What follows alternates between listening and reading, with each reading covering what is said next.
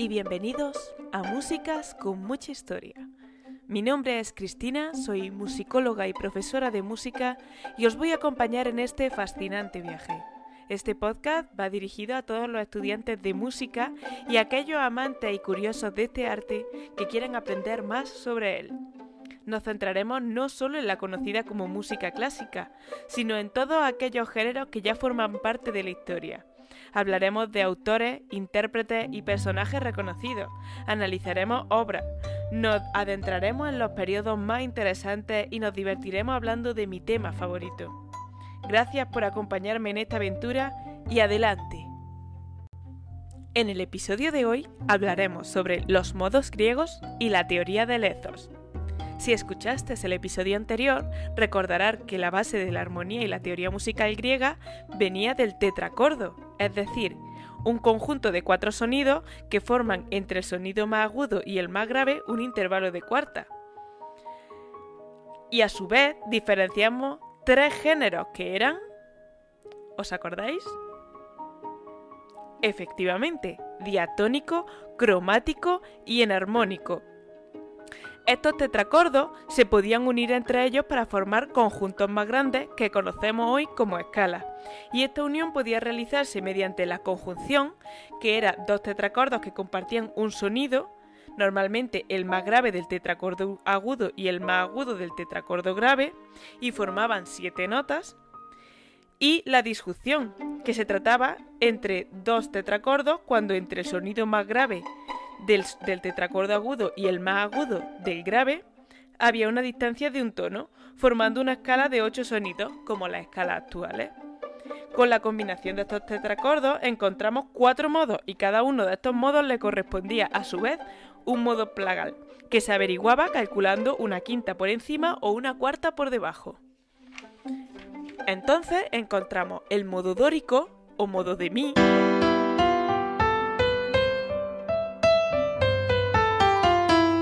el modo frigio o modo de re, el modo lidio o modo de do. Y el modo mixolidio o modo de si. A cada modo auténticos les correspondía la plagal, como ya hemos dicho. Entonces, la plagal del modo dórico sería el hipodórico o modo de la. La plagal del modo frigio sería el, hipofrigio o modo de sol.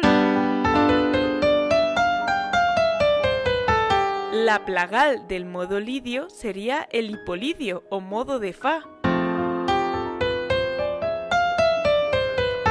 Y la plagal del modo mixolidio sería el hipomixolidio, que vuelve a ser un modo que empieza desde mi.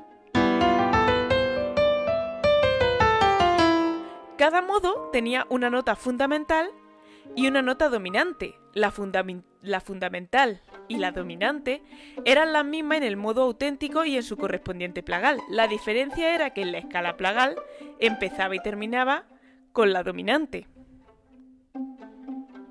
Bien, pues entendido esto, os he de confesar que los modos escuchados con el piano son mentiras, no son los auténticos modos griegos. Si recordáis el episodio anterior, hablábamos de los intervalos como el semidítono y el dítono, ¿verdad? Muy aplicable eso en la música actual, porque el semidítono correspondía a un tono y medio y el dítono a dos tonos. Pero también hablamos de los cuartos de tono. Y un cuarto de tono es una distancia mucho menor que un semitono, y si tenemos un piano delante, sabemos que no existe una nota en medio de mi y fa, ¿verdad? Bien, eso se debe al sistema actual que usamos de afinación, que podríamos explicarlo en otro episodio. Lo que en la actualidad llamamos modos griegos o modos musicales coinciden en algunos nombres, pero no en la distribución de los tonos y los semitonos. Así encontramos el dórico, que sería modo de re, el frigio, modo de mi, el lidio, modo de fa, y el mixolidio, modo de sol. Y aparte encontraríamos el, el modo jónico o de do, el eolio, modo de la, y el locrio, modo de si. Pero esto sería digno de un episodio entero explicando cómo pasamos de los modos griegos a estas escalas modales y en dónde podemos escucharlas. Por el momento volvamos a la antigua Grecia y ahora hablemos de Damón de Atenas. Este señor fue un filósofo y músico pitagórico y apareció en los famosos diálogos de Platón, que para los estudiantes de segundo y bachillerato os serán muy conocidos estos diálogos, ¿verdad? Bien, ¿y por qué nos interesa Damón? Pues desde los antiguos griegos es conocida la importancia que le daban ellos a la música sobre el ser humano. Le otorgaban casi un poder mágico, que se puede observar en los mitos como el de Orfeo. Pues Damón fue uno de los primeros que sugirió la conexión entre la música y la formación del carácter humano. Es decir, decía que la música nos podía afectar a cómo nos sentíamos, a los estados anímicos, que en parte no estaba muy equivocado. ¿O qué escuchamos cuando nos queremos sentir alegres? Y cuando nos queremos sentir y cuando estamos tristes y escuchamos música que se nos asimile a nosotros? ¿Verdad? Bien. Pues Damón decía que los jóvenes tenían que escuchar la música que transmitiera las virtudes y no los vicios. Es decir, que condenaba la música que nos hiciera sentir débiles, que nos hiciera sentir fuera de eh, alejarnos del trabajo, que nos alejara de la razón y nos dejara perdernos los sentidos. En la República de Platón encontramos el siguiente fragmento. Ahora bien, Glacón, la educación musical es de suma importancia a causa de que el ritmo y la armonía son lo que más penetra en el interior del alma y la afectan más vigorosamente trayendo consigo la gracia.